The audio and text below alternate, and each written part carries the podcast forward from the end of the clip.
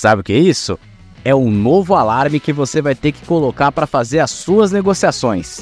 Gilson Finkenstein, presidente da B3, disse em entrevista que ainda em 2024, mais provável entre o terceiro ou quarto trimestre, o horário do mercado de futuros pode mudar.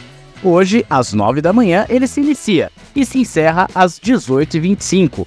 Na nova configuração, poderia começar 6 ou 7 horas da manhã e ir até às 10 da noite. O Ministério da Saúde fez questão que eu advertisse. O uso indiscriminado de café, Venvanse e afins pode trazer danos à saúde física, mental e financeira. Vem cá, o que os players de mercado acham disso? Boa ou má ideia? Eu sou Caio Melo e o cenário base de hoje se debruça no possível novo horário do Ibovespa Futuro.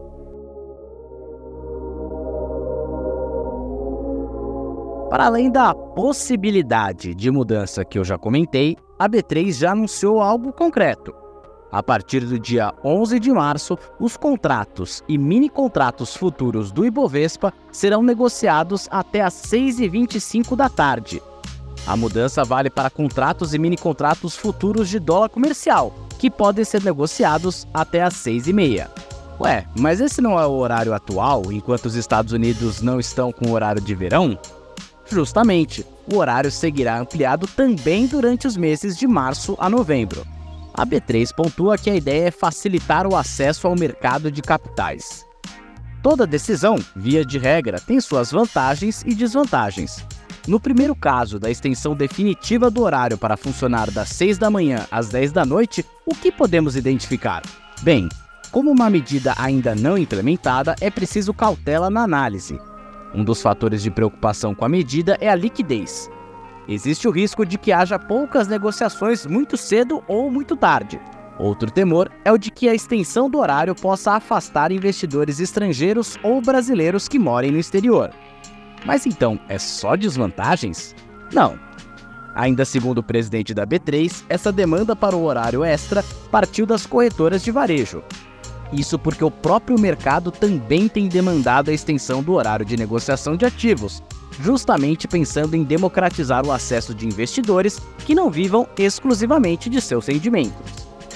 Alex Martins, contribuidor do TC, faz seu balanço dos prós e contras. A vantagem de você ter um, um contrato de índice futuro é, ampliado em termos de negociação é mais a questão, de repente, geográfica tá? Você começa a estar tá muito mais perto aí de horários de negociação de alguns pares asiáticos, né? E querendo ou não, a gente tem a China como nosso maior parceiro comercial, né? Do lado bom, do lado positivo. Do lado negativo, acho que é a liquidez. Eu acho que a bolsa, se ela não der algum incentivo, né, para você se expor a um risco num horário que a liquidez é reduzida, eu acho que dificilmente você consiga trazer novos usuários. Nós fomos a fonte primária, a B3, mas infelizmente a companhia não quis ir além do que já foi dito pelo CEO, por se tratar ainda de uma possibilidade e não de uma certeza. O presidente da B3 citou em algumas falas que os investidores de criptomoedas demandam a extensão de tempo. Jorge Souto, do TC Cripto, comenta. Então, o mercado cripto, ele não opera 24 por 7 por uma opção, né? Ele opera assim porque uma, a blockchain não para. Ela funciona o tempo todo. É uma rede autônoma, né? É, mercado financeiro é um pouco diferente.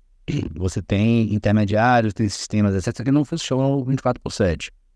É, aumentar a hora de negociação tem, assim, tem um lado bom, né? Acho que os Estados Unidos é uma. Ele já trabalha num, num sistema que tem horas estendidas, é, com algumas limitações, mas tem. Cripto não, o mercado ele funciona de fato 24 horas, mas é um mercado global, né? A gente está falando do mercado brasileiro. Então, uh, eu acho que a gente vai ver um mercado, mesmo num horário estendido, com muito menos volume do que uh, se vê no, no pregão normal, né? Nos Estados Unidos já ocorre isso.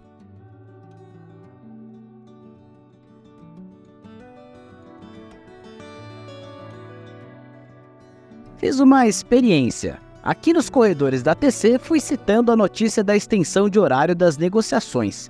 E boa parte das respostas ia na direção de: vão mexer nisso? Não tinha outras prioridades, não? Tato Barros, investidor profissional e especialista em investimentos, opina.